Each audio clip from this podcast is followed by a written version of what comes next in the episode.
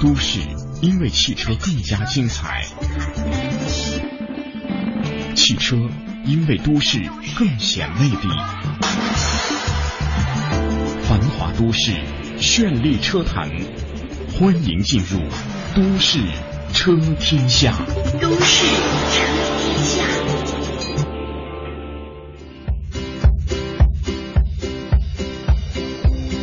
If life was like a jigsaw, where would you start? You think you got the picture like it's written on your heart. You lay out all the pieces one by one. But if you stare at it too closely, the answer never comes. So I take a. 北京时间的九点零三分，欢迎您继续锁定中央人民广播电台华夏之声都市车天下。大家好，我是大为。各位早上好，我是阳光。嗯，今天北京的阳光很好，今天是周几来着？今天周四啊，哎呀，差点说成周五了，昨天还说周三，我差点说成今天周五了。啊哎，想过周末的心情是无与伦比啊，但是啊、有一个好消息，有一个坏消息。呃，好消息，呃，我如果是有一个好消息的和一个坏消息的话，嗯一般都会先听好消息。我一般什么都不听，转头就走了。呃，有一个好消息呢，就是说这个一墙之隔已经收到我们的礼品了，在我们的微信的公众平台上，呃，把他的收到咕噜这个产品的图片发给了我们。还给我们晒了晒他家的凉席啊。啊，这个凉席好有历史的感觉呀！话说炎炎夏日里，电风扇、空调、冰激凌，什么能为您送来清凉呢？嗯，什么呢？冷笑话。好冷啊！呃，这个其实，哎呀，每天有些笑话呢，让我们觉得非常的难。有意思啊！昨天我在院子里就有一小孩就说了，那小孩特别小，四五岁，跟妈妈说：“妈妈，这个这个开心就是高兴的意思吗？”妈妈说：“对啊，对啊，对啊。”然后那小孩就想了很久，说了一句：“那关心就是不高兴的意思吗？”啊你，要 关心，关心那得跟你 PK 一下啊。啊！哈特菲尔德的研究表明，人们接触的时间越长，越容易产生友谊或爱情。正如我和大雷这上节目多了哈，这我们俩没爱情啊。啊、这个 友谊就会很深厚。那么，一名男子给女友写了七百封信，嗯，最后的最后，女友嫁给了邮递员。石动燃具是吗？啊这女友是他的女性好朋友。哦，这个给了别人机会，现在估计邮递员少，这个快递员很多。呃，咱今天说说啊，这个咱们这个快递是非常给力啊！我昨天上午下节目就把这个奖品发出去了。这个今天早上八点多，这个一墙之隔就给我们发来了信息，说收到了。这个哥们儿呢是在深圳，那其他的四位朋友呢，你们收到我们的这个奖品没有呢？赶紧跟我们的微信互动平台“都市车天下”取得联系，嗯晒晒你们的礼品啊。嗯这样呢，让其他的听众朋友心动不如行动啊！马上拿起手机搜索我们的微信公众号是“都市车天下”，参与我们的节目。在今天的前三十分钟的节目当中，会有一个问题提出，大家要认真的听啊，从中找到我的问题答案，马上发送过来。好，马上进入车市风向标。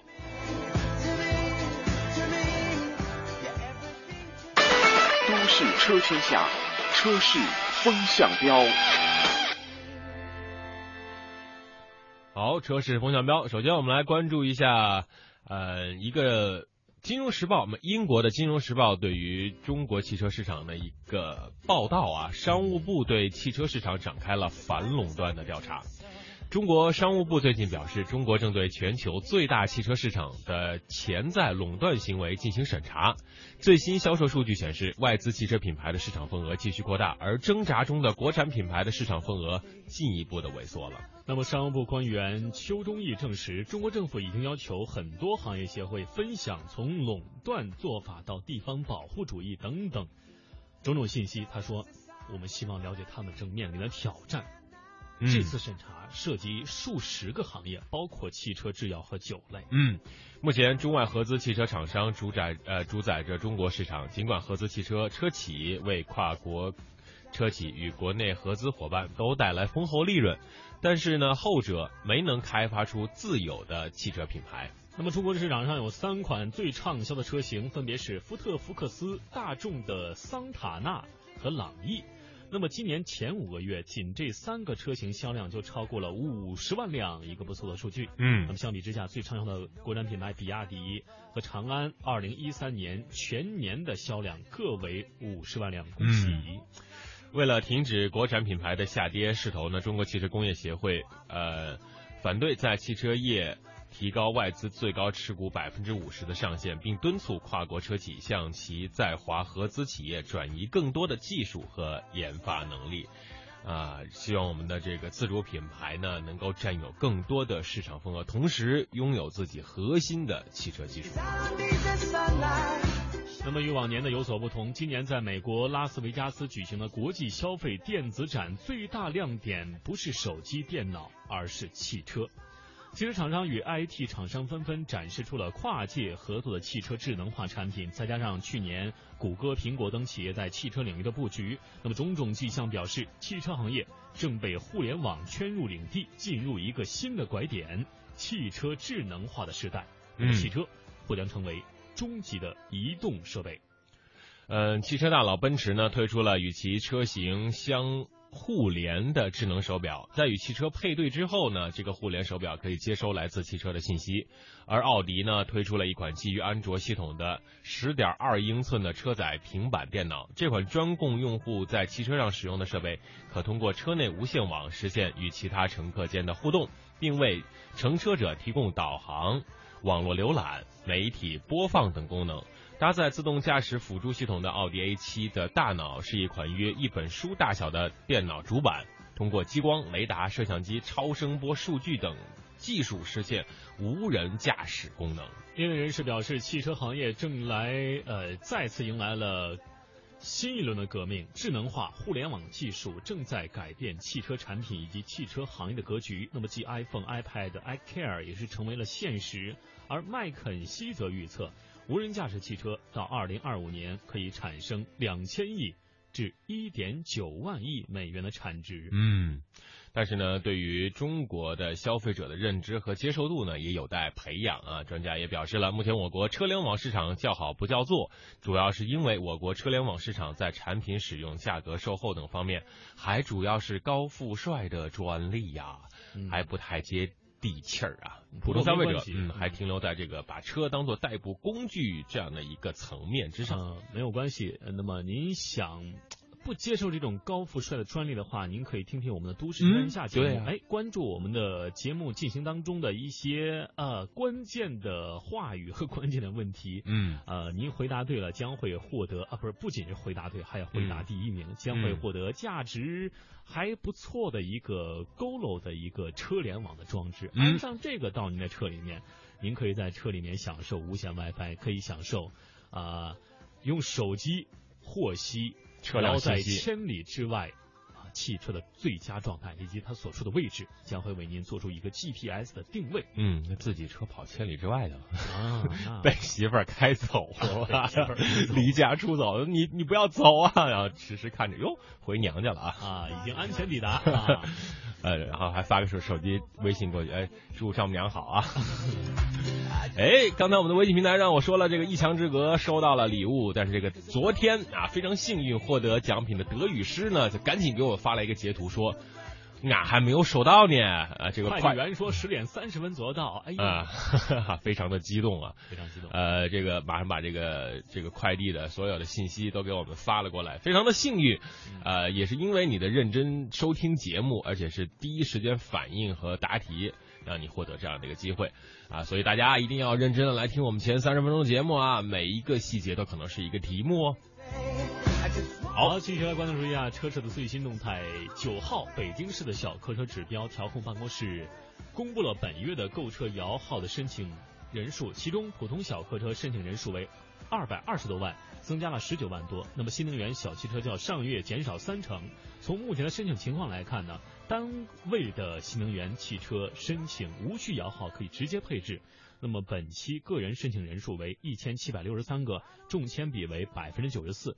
不过这些申请人需要做进一步的审核，而二十五号啊公布最终的通过审核的人，若有人员被过滤掉呢，本期个人购买新能源车或无需摇号。嗯，哎呀，赶紧让全国的这个新能源车都别摇了啊！我们都那个大家呃国家在直接买，呃再补助点钱，再多补助点钱啊！可能现在的补助不是说特别多，让大家嗯可能还觉得有点儿那个顾虑。不过没关系力哈。不过没关系，因为任何政策的落实推动都需要时间作为一个检验和政策时效的一个检验的工具了。嗯所以说我们在呃选择一些新的能源的时候，就需要啊、让机会、让时间为我们的选择来验证一下。嗯。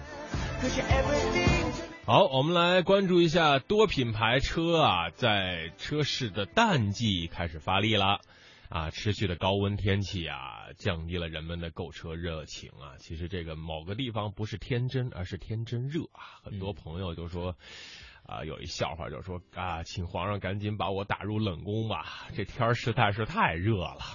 五月份车市呢进入到季节性的销售淡季，市场中的人流啊明显的下降了。为了在激烈的竞争中谋求生存的空间，包括马自达、凯迪拉克、沃尔沃等诸多品牌没有给自己一点喘息的时间，通过大力的促销、各种体验式的营销，在淡季也取得了不错的成绩。我们来关注一下，广汽本田销售增量主要依靠了凌派的拉动，那么东风本田则是捷德贡献颇多，那么新车效应由此可见一斑呐、嗯五月六号呢，一汽马自达全新车型马自达六，呃，它阿特兹就上市了。长安马自达则在五月二十一号投放了昂克赛拉。那么新车型不断加入，也是强化了马自达在华的呃产品阵容，也助力其在华成功逆转，收获了一到五月销售的八万三千六百一十四辆，同比增长百分之十七点一的这样一个在日系当中唯一的一个好成绩。对这个阿特兹呢，这款车呢，在车展上也看到过，的确是非常的不错嗯，非常的帅气啊，一汽马自达的。而长安马自达这款昂克赛拉也还可以，大家可以去试试。好，看看上海通用呢，五月是同比增长了百分之十五点八。上海通用汽车有史以来累计的总销量突破了九百万辆大关。它的凯迪拉克品牌五月销量是六千一百一十八辆，同比增长了百分之五十九点二。呃，凯迪拉克 XTS 赢得了很多消费者的青睐啊，五月销量两千五百四十二辆，同比增长了百分之六十九点一。而原汁儿原味的淋漓尽致驾乘体验、风尚、运动、豪华的凯迪拉克 ATS 累计销量突破五千辆的大关。而运动款的呃 SRX 呢，今年是五月份五个月累计销量是一万两千零一十七辆。应该说这些车呢更加适合中国人的口味儿。从这种原来美系这个很大啊，很 空间很爽，但是做工很糙，上面已经慢慢的改变了，越来越细腻了。哎呀，这个适应中国市场不容易啊。而且凯迪拉克的这几款车，我觉得嗯设计上越来越有点趋向于概念化的那嗯种车型。切割呀，那种钻石切割感觉不错。嗯，现在切割的更加圆滑了，原来切的硬切，对，原来原来那钻石小不好切，现在这钻石大切。完磨一磨，嗯对磨的比较光滑一些。再来看沃尔沃汽车五月在华单月销量达到了七千一百零四辆，创月销量新高，同比增长高达百分之六十点九。那么今年一到五月份，沃尔沃在华累计销售是三万零九百七十二辆，同比增长百分之三十五点二。它这个全新的 Drive E E 区智能科技的动力总成在六零系上是全面搭载了。而且沃尔沃 XC 六零同比增长高达百分之五十点四，达到了三千一百零六辆。S 六零 L 也是近两千辆的优秀成绩紧随其后，嗯那么也是验证了专注于安全系统的沃尔沃车啊，在中国市场也是备受青睐。嗯。而在深圳深港澳车展的时候呢，我跟阳光也采访过了这个 DS 品牌的这个营销的副总裁呃副总裁，呃，应该说法国新时代的豪华品牌 DS 呢，以两千七百零二辆的销量取得五月环比增长百分之二十六的成绩，从去年九月到现在累计达到一万辆。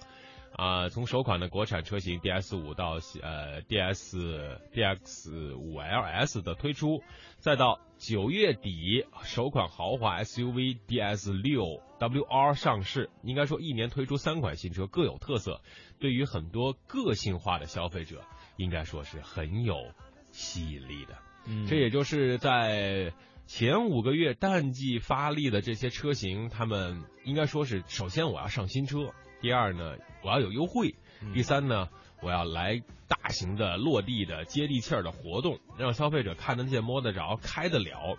您买不买没关系，反正您就过来试试吧，嗯试了就会有机会进一步的接触。对，看我们刚刚这个所提到的这些数据啊，嗯。从外资呃从合资到外资，嗯。啊，再到一些进口车型，也是看到了他们的销量在逐步的增长，嗯。也是跟国产品牌带来了很大很大的压力，而且嗯。国产的去库存化的现象太严重了。嗯。那么怎么办呢？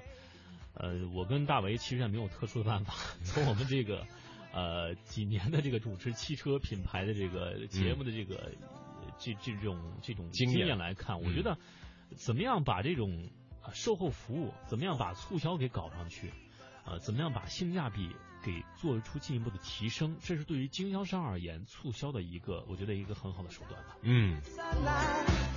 好，到了炎炎的夏日呢，很多朋友啊上车之后啊，就感觉车特别的热。我有一次坐朋友车，就是在那车在太阳底下晒了半个多小时，等我再上去的时候，一接触这个坐垫，我就弹了起来，嗯。弹了起来。我这我这感觉我的这个后背啊已经被烤熟了，嗯，其特别疼。说到这个能够快速让汽车降温，我觉得嗯。我跟大家推荐一个方法，嗯。就是当我们的汽车在太阳底下暴晒了之后呢，嗯。我们把这个汽车的副驾驶那个窗户摇下去，嗯。打开，然后再关上，然后呢，呃，我们再把所有的窗户，除了副驾驶的窗户，嗯所有的都合闭上，然后我们站到副驾驶门的旁边，拉开车门，嗯关上，拉开车门，关上，来回五次，车内的温度就迅速降低了。对，而且正常的比起这样的用这样的方法连续开关五次驾驶座的车门，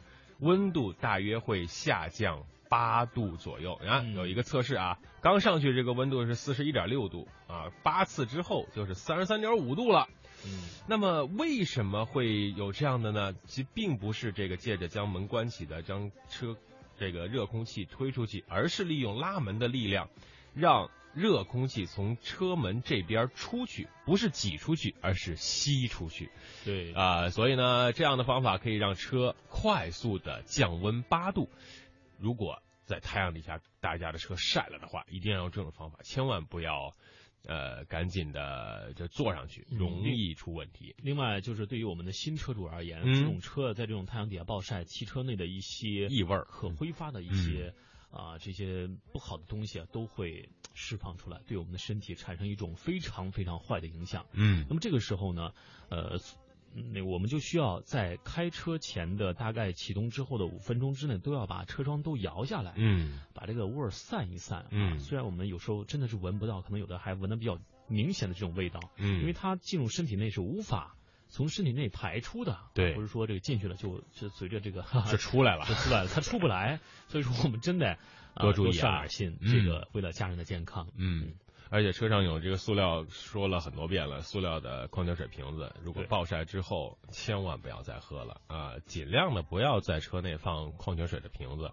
啊、带一个杯子，放点凉水，放点热水，挺好的。这两天阳光呢也受凉了，这个就是太贪凉啊，太贪凉。不要透露这个消息。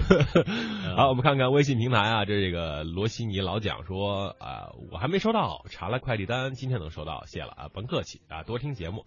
啊，一墙之隔说你们俩声音怎么一个大一个小？谁声音大，谁声音小呢？其实我的声音一直很小的，这样的话大家会听得很清楚吧？大为的块头很大，啊，好，继续我们的都市车天下啊，今天呢汽车专题会跟大家来说一说六大驾车的危险时刻，值得一看。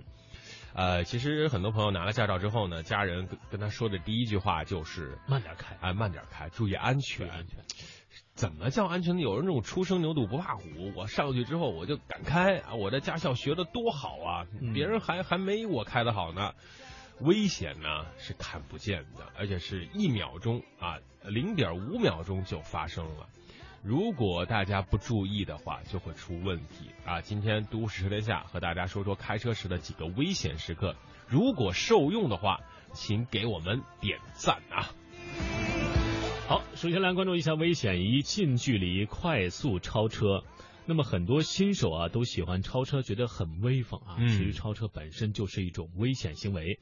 那么一般情况之下呢，不建议超车。那么特别是新手，因为超车的危险之一就是由于前车发现了突然的情况啊，向左避闪而导致后车被挤或是追尾。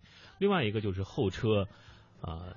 位于前车的左斜后方的时候，有人或物从外侧横穿公路的时候，人和后车互相看不到啊，而且行人有时候容易呃匆忙的横穿，导致嗯后车也是匆忙加速。等到超车过露头，哎，行人刚好从前车出来，此时就会出事儿了。嗯所以啊，如果您真想超车的话，必须在安全距离下转到左道鸣笛。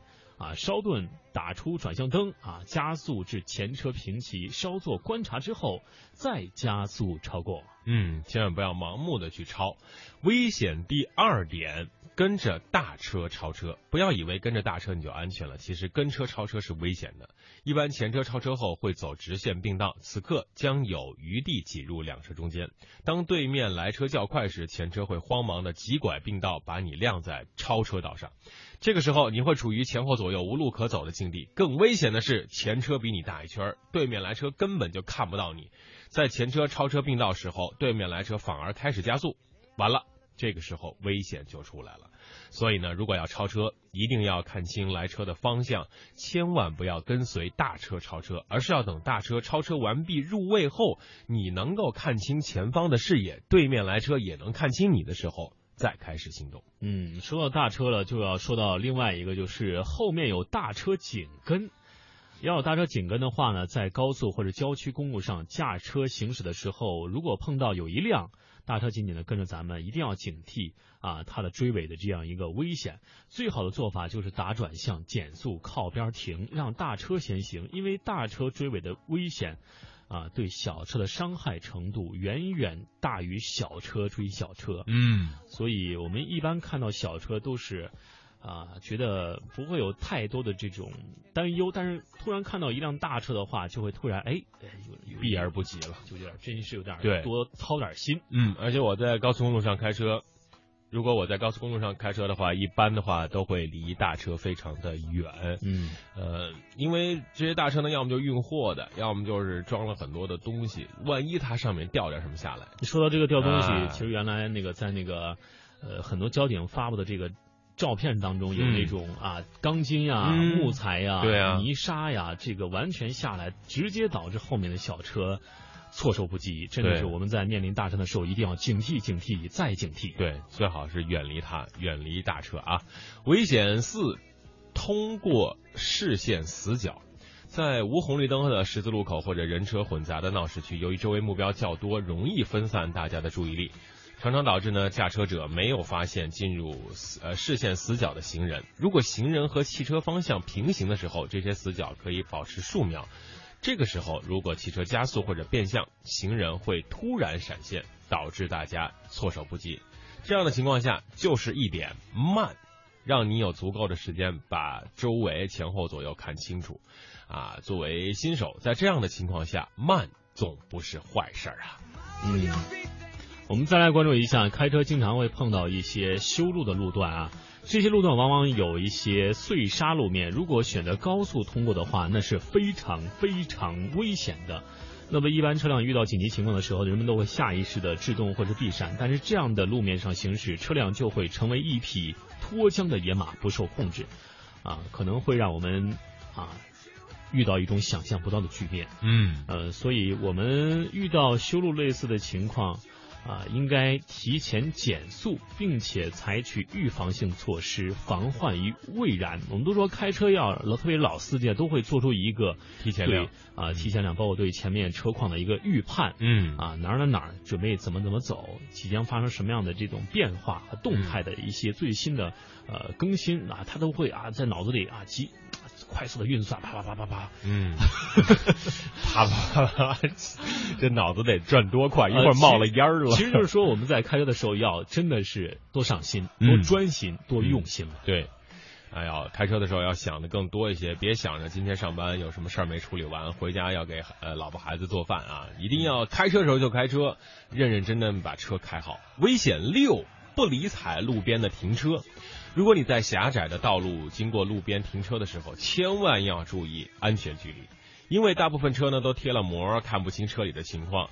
这个时候经过要注意，右边车里的马大哈们突然开门，如果一开门，咣当一下，这个门飞了不要紧，要是把里面的人再带出来，这就危险了，两败俱伤了。这种情况下，我们做到是远离这个开车门，这是第一；第二，减速；第三，鸣喇叭，尽量的保持安全距离。我就遇到过一次，嗯啊，是一个朋友结婚，然后借了一辆奥迪 A 八 L。特好的一车，然后一哥们儿开着，就是婚车掉了，婚车那个车队嘛啊，在那停着，然后突然他就把车门一打开，后面一大公交，噗，哎呀，车门就飞了，人没事吧？人没事，这车人没事就行，车门就飞了，当当时脸就青了，嗯，哎呀，这这其实就是你稍微往后看一眼，所以下车的时候，各位啊，听众朋友一定要有这样的一个习惯，在你打开车门的一瞬间，第一你要看后视镜，这还不够；第二你要回头看看周围路边的情况，因为有些时候后视镜是有死角的，对。啊，然后嗯。慢开门，千万不要急开门，慢慢的开门，然后把时间这个空余的时间更多的留给我们。好，我们看一下刚才说到的六个问题啊。危险一就是近距离快速超车，危险二跟着大车超车，危危险三后有大车紧跟，危险四通过视线死角，危险五遇修路不减速，危险六不理路边停车。那么这里是正在为您播出的《都市车天下》，您可以登录微信关注我们的公共账号“都市车天下”，我们会在半点之后呢为您来提出这样一个问题。那么回答问题正确的，能够第一位回答出问题的，嗯。将会获得“都市车天下”提供的 GoLo 车联网系统。嗯，因为这个产品呢非常的好使啊，可以搭载一个车内的无线 WiFi，同时还可以通过手机的 app，啊，这个这个移动终端安在车上，可以看到车内的所有的情况啊，胎压正不正常啊，啊，油够不够啊，门关好了没有啊，窗户有没有摇上去啊，此时此刻，车开到哪儿了呀？中午想吃点啥呀，都可以在上面可以看到。好，一段宣传过后，继续我们的都市车天下，不要走开，马上回来，赶紧加入到我们的大家庭。中国圣贤孔子说人而无信，不知其可。：“美国著名政治家、科学家本杰明·富兰克林说，失足，你可以重新站起来；失信，你必将无法挽回。诚信是世间公认的美德，是文明社会的基石。他是从不拖欠农民工工资的信义建筑商孙东林。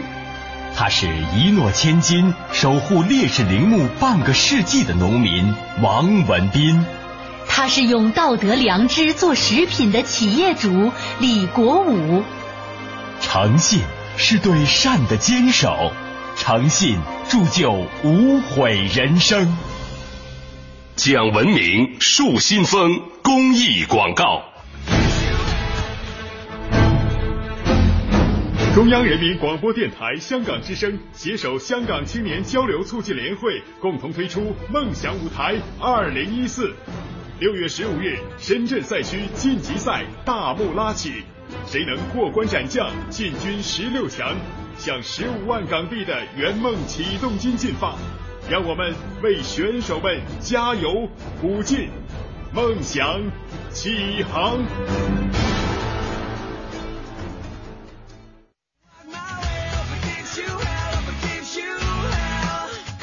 北京时间呢九点三十一分四十一秒，欢迎您继续锁定中央人民广播电台华夏之声，收听《都市车天下》，我是大为。各位好，我是阳光。嗯，哎，有朋友跟我们打招呼，呃，德语师说，请问我还能回答问题吗？当然可以呀、你就这么自信，你就能没有第一个答对呀、啊，呃，然后呃，这个有疯子说疯子说你们明天早上天气不好，你们的节目就被吱吱声给掩盖了。没有关系，哇，我们的心是和你同在的。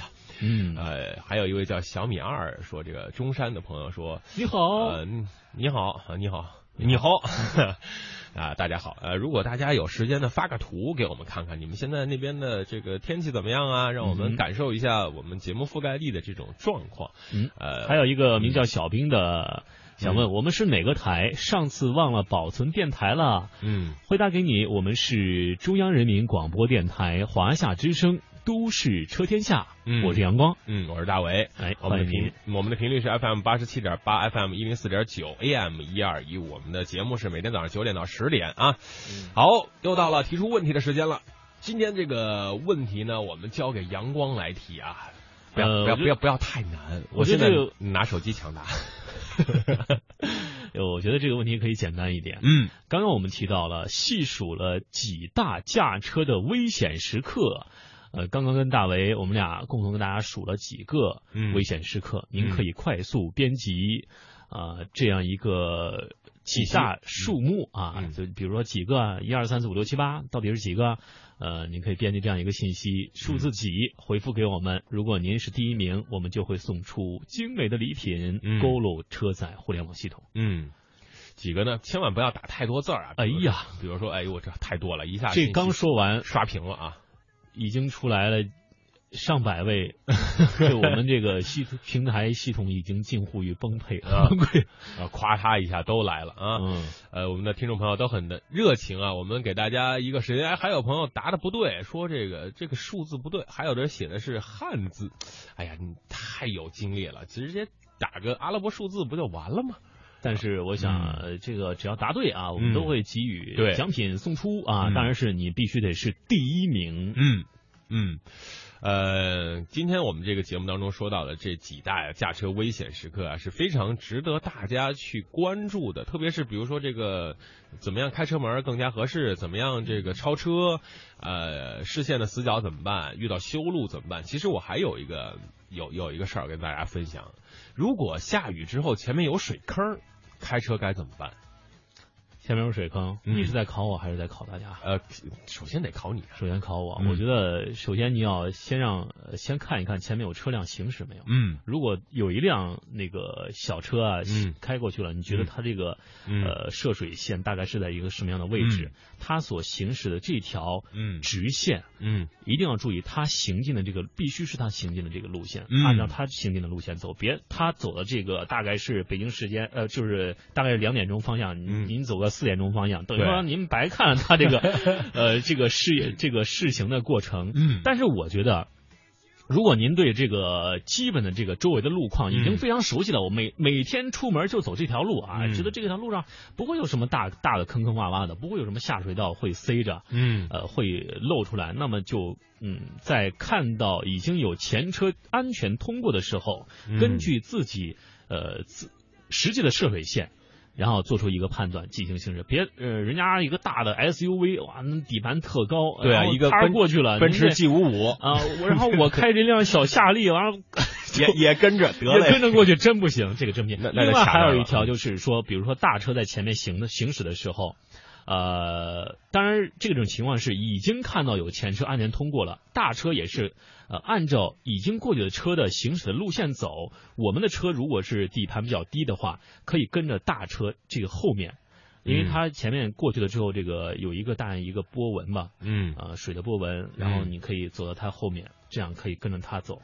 嗯，当然要保持车距是一定的，所以说，当然这种情况也是有点不靠谱，只是说我们在没有办法的办法。如果是你针对这个附近的路况非常了解的话，那就可以这样来操作。对，就是跟车啊，一定要跟准。还有的一种跟车情况就是，当你无法判断这个路啊，你敢不敢走？比如说这个是是单行、啊，你说这个情况我遇到过，嗯、呃，就是在今年的春节，嗯、然后我开着从呃我这个这个这个这个亲戚家到我家。走大概是两小两小时半的车程，嗯，还挺远。呃，雾非常非常大，嗯，大概我的可视的距离只有不到两米，不，这就是那就是团雾了，就是高速公路上会有这种团雾。呃，高速嗯公路已经封闭了。啊，那走的是国道，国道啊，啊走国道怎么走？然后那个你，因为你根本看不到红灯了，嗯 然后你这样走的时候，我只能说是开的非常慢。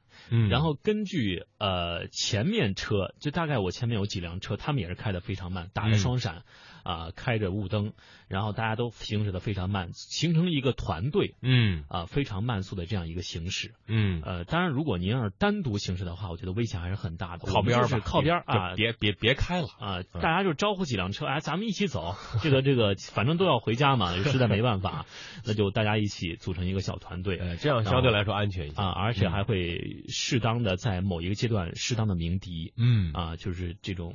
特别是你在跟对方交涉的时候，因为我们可能看的不清楚，可能对方过来的时候可能看的更不清楚，大家都不清楚啊。对，所以这个时候有时候如果不是特殊的要求，那就嗯等一等啊，等一等雾散了再走。嗯，好的，很多朋友发来了微信的这个答案啊，咱们再把问题说一遍。今天我们在节目当中说到了几大驾车危险时刻，哎，我们在节目当中说到了几大，发发送一个数字过来，就会获得咕噜的移动车联网的终端。嗯嗯，好，我们继续我们的节目，在最后的时间来公布这个答案。哎，昨天我们的微信公众平台呢，应该发送了一个微信的信息啊，是关于选二手车的。很多朋友也问到这个话题，大家有没有收到呢？如果收到的话，也可以给我们回复一个信息，看看对你有没有用。啊，就回复一个收到，我们就很高兴了。呃，很多朋友呢还没有加入我们的这个微信大家庭，所以呢，在选购二手车上，我们应该注意些什么呢？这个也给大家分享分享。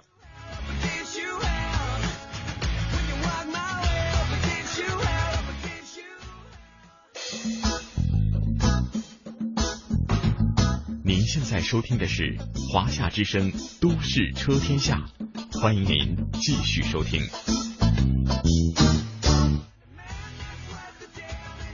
啊，有朋友说收到了，在学习中，哎，这个学习说不上，大家互相的探讨。嗯因为我个人呢，也也经常去看看二手车，在北京呢有一个花乡二手车市场，啊，什么车都有，呃，什么价格也都有。那天我看见一辆原价八十多万的车，上面写一特大的字儿啊，二十万，啊，气血出售，不敢买，不敢买，真不敢买呀、确实，有时候啊。我们很难去判定，从外观上、从感性认识上去判定这款车到底怎么样。但是如果说您真是，呃，对方的这个有这个销售资质，有这个来源地的是明确的，嗯，然后有没有什么泡水的迹象啊，什么什么的？对。我觉得这些好多信息在这个捋过一遍之后，啊，如果他真是这个八十万原价八十万，他卖二十万，嗯，那可以考虑一下。就是还有一种情况是这样的，原价八十万，他可能跑了一百多，一百大概是一百多公里，一百多万吧，差差不多，或者是八十万到一百万公里。我那这这车 八万公里我都在考虑了。啊好，有的朋友没有收到我们这个微信的这个内容啊，如果呃想想收到的话呢，赶紧进入我们的微信大家庭。但是节目当中我们给大家聊一聊，呃，我们选二手车的时候啊，很多都是第一感觉是这个车外观怎么样，特别是女女孩子啊，一看这车有没有剐蹭啊，有没有撞啊，这个颜色好不好看啊？但是对于一辆二手车而言，首先它不是新车。在这个日常行驶中，刮刮蹭蹭掉漆啊，很正常太正常了。嗯，而且这些车呢，这些漆外观的东西对车没有任何的影响，后期的修补也很便宜。那么我们到底应该看什么呢？一起来了解一下。嗯来看车辆配置，很多车商总是喜欢以顶配车型来作为车辆卖点销售啊，这个关键的词之一。而很多消费者在购买二手车的时候呢，同样的钱肯定也都偏向于顶配车型，因为顶配车型的好处我们不必多说。但是作为一款二手车，整体车况更重要。嗯相反，一些所谓的顶配车型，很多配置我们在现实用车的时候使用的频率其实很少。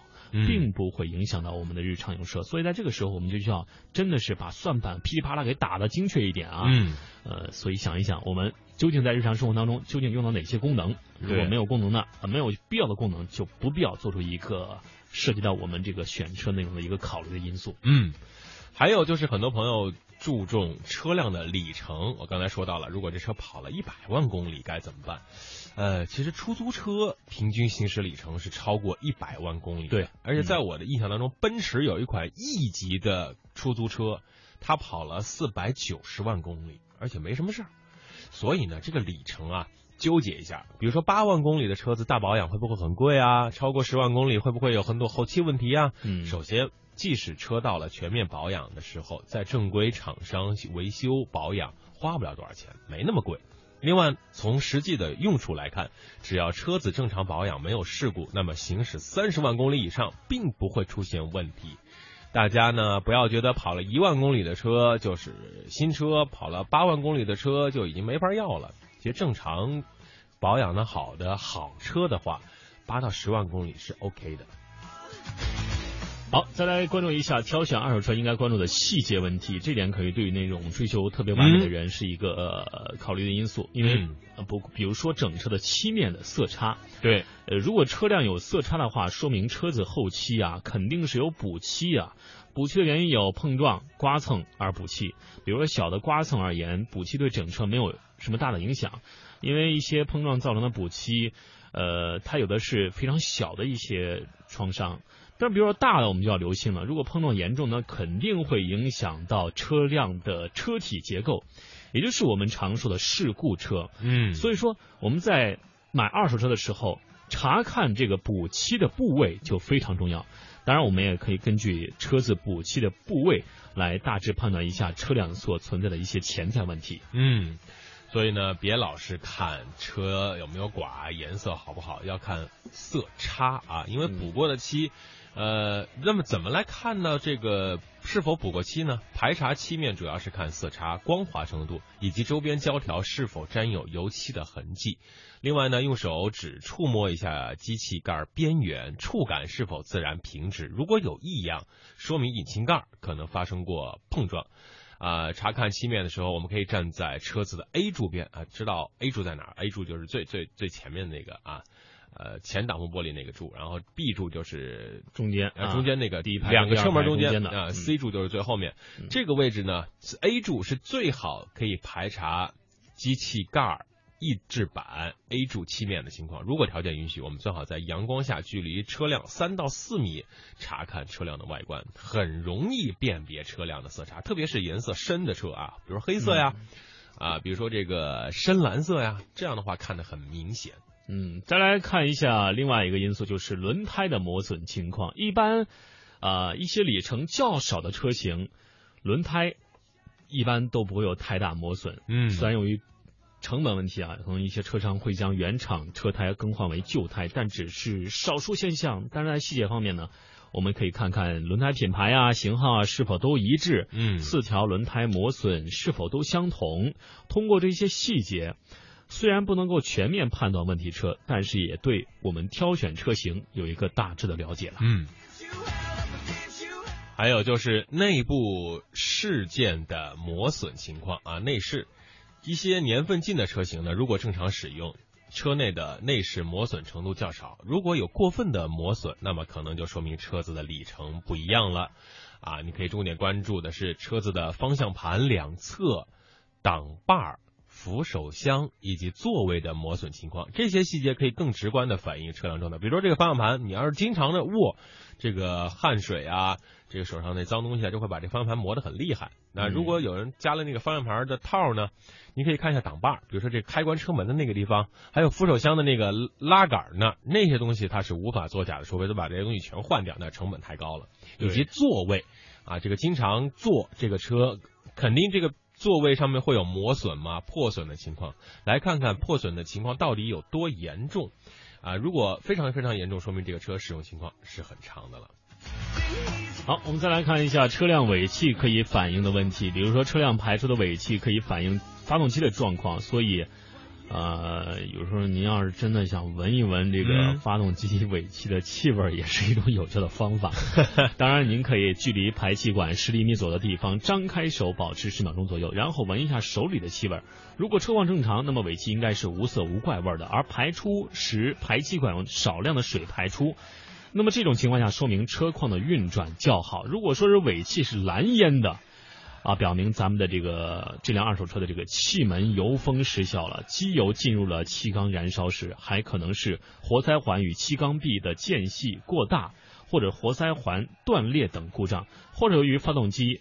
油封老化及损坏造成机油消耗过多的因素，这点可以反映出来车辆内部啊核心的这个情况。对，二手车的关键就是发动机啊，有个泡水车最大的问题就是发动机进水了，然后修好之后你拿来用，这样的话肯定会出问题。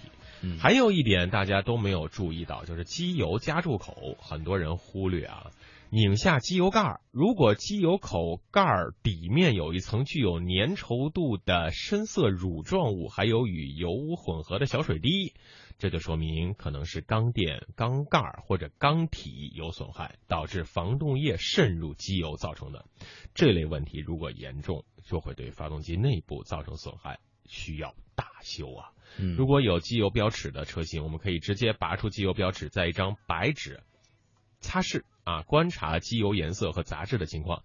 一般呢，在换过机油之后，车辆使用一段时间，机油颜色会变黑，非常正常。如果机油颜色变成灰色，或者是白色，或者是乳化，说明机油中混入液体，这就是说明这个发动机哪漏了，一定要注意排查。这个时候最好不要买这辆二手车。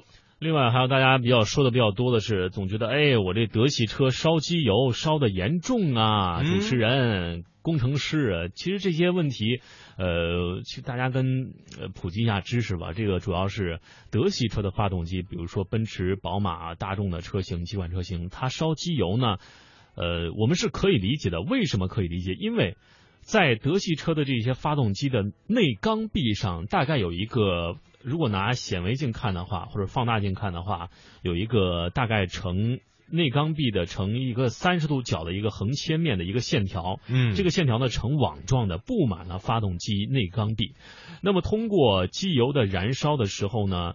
呃，可以对内缸壁发动机进行一种有效的保护，因为通常别的车系的车型，比如说日系，可能没有这种保护发动机内缸壁的保护。嗯，它在磨损的时候就会使这个，呃，如果开的里程过多的话，使这个内缸壁变薄。嗯，啊，所以说这个德系车它等于说是一个自己的这个原创的这样一个非常有效的保护发动机内缸壁的一种方式方式，呃，然后导致了烧机油现象，因为它这个机油会渗透到这个。刚才说的这个网状的这个纹络当中，所以说当我们驾驶车的时候，就会产生这个机油的消耗。呃，不过没关系，您可以想一想啊，发动机啊保护了，烧一点点机油还是值得的。另外，对于整车发动机内缸壁的这个发动机内部的做工的功效，也会产生一个促进。嗯，呃，所以说德系车的这种啊烧机油的现象，或者大家对于烧机油的这种啊比较反感的这种现象，应该得以理解。啊，并多一些宽容，因为有技术、有科技、有创新啊，才会就刚刚大为说的那个，有一辆奔驰车开了一百多万公里，嗯，还是问呃没有问题的，对啊，四百多万，嗯，这就对四百多万，这就说明了我们一些车辆的一些技术的制造会对整车的这个产生的一种连带效应，大家会关注到这个烧机油的这个情况，嗯。好的，我们来回到微信的平台上面，很多朋友都把这个答案发了过来。我们的问题就是，今天我们在节目当中说到了危险驾驶的几大时刻，大家发送数字过来，一二三四五六七八啊，发一个一个数字过来就 OK 了。人太阳花又说了，广东珠海的，他说上次呢我是第一个发的，可惜呢一个字儿写错了，这次我还有机会吗？我好期待哦！我跟我想跟你说，亲，你好像有点慢，因为这次发信息有点慢，特别特别特别多。比如说这个，呃，我们说的这个数字吧，人家就回复一个阿拉伯数字，那刷刷单独回这个阿拉伯数字就有好几瓶，嗯，所以真的，这个每次的冠军。都受到呃您当地的这个互联网信号的这个对呃流畅度对这这个好像在这个滴滴打车里特别明显嗯滴滴打车不是司机要抢单吗？那天我跟那个出租车司机有聊，我说您抢的单多吗？啊原来特别不多，我说怎么回事？原来啊我是这个什么什么网啊，它特别慢，人家都是三 G 四 G 啊，那天我就换了一个特别快。然后他在车上也搭载了一个无线 WiFi 系统，嗯，特别快的速度就能够抢单。哎，我们这个轱辘好像是可以搭载移动 WiFi 系统，WiFi 系统可以，它是有嗯。一个非常好的这种车上的功能。嗯，呃，所所以呢，这位朋友呢，不要不要郁闷啊，机会还是非常多的，只要你呃眼疾手快啊，一步到位，同时呢，甚至我觉得有 WiFi 好点儿，啊、有有，我知道是这样的。原来我在就是回复一些节目的这个短信，因为我也参与到这种节目当中，你还参与这那必须的啊！是是相亲节目吗？呃，不是，我举一个例子，就是比如说像我们这样的，就是一一期节目，比如嗯上半段的一呃上半段的节目，就是主持人可能会问到的问题，嗯，你在听节目的时候，你先想一想，我先编好，对，大致编编好，或者说大致预判一下是什么问题有可能会问，什么问题最有可能问，嗯什么问题是你想的，他肯定会问的，那么就做一个稍稍的这种这感觉是在上学那会儿画范围，这个题一定会概率啊，这个题数一定会概率考。好的，呃，我们稍微的休息一下，听一首歌曲。歌曲过后呢，我们就来公布答案了。啊、也非常感谢各位听众朋友的积极的参与啊！都市车天下，这是我们微信公众平台的微信号“都市车天下”这五个汉字，赶紧的加入进来。每周的星期一到啊星期五都会有咕噜的移动互联网终端送给大家，只要大家认真收听节目，把答案第一时间发过来，就会收到奖品。哎，我们前面的收到奖品的朋友，赶紧把照片给我们发过来，让我们也高兴高兴吧。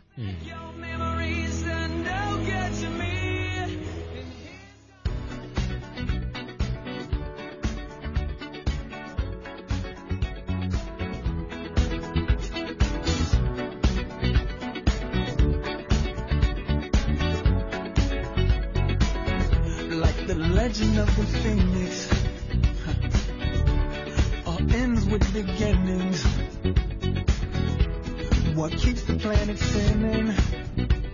Ah, the force from the beginning.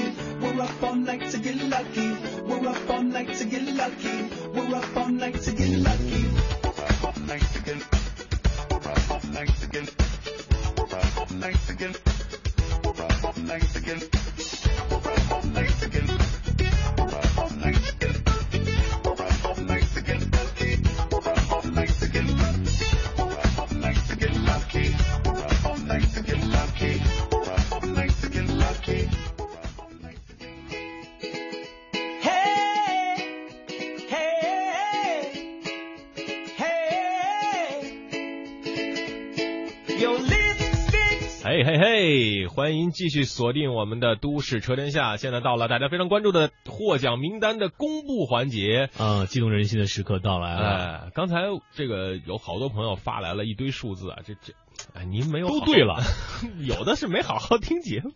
嗯，呃有的人真说八个，我说一到八，有人真说。呃，那看看啊，嗯，呃，我是在九点三十三分来说出的这个问题。而且在九点三十三分就有十几个朋友同时把答案发了过来，那谁是第一个最快呢？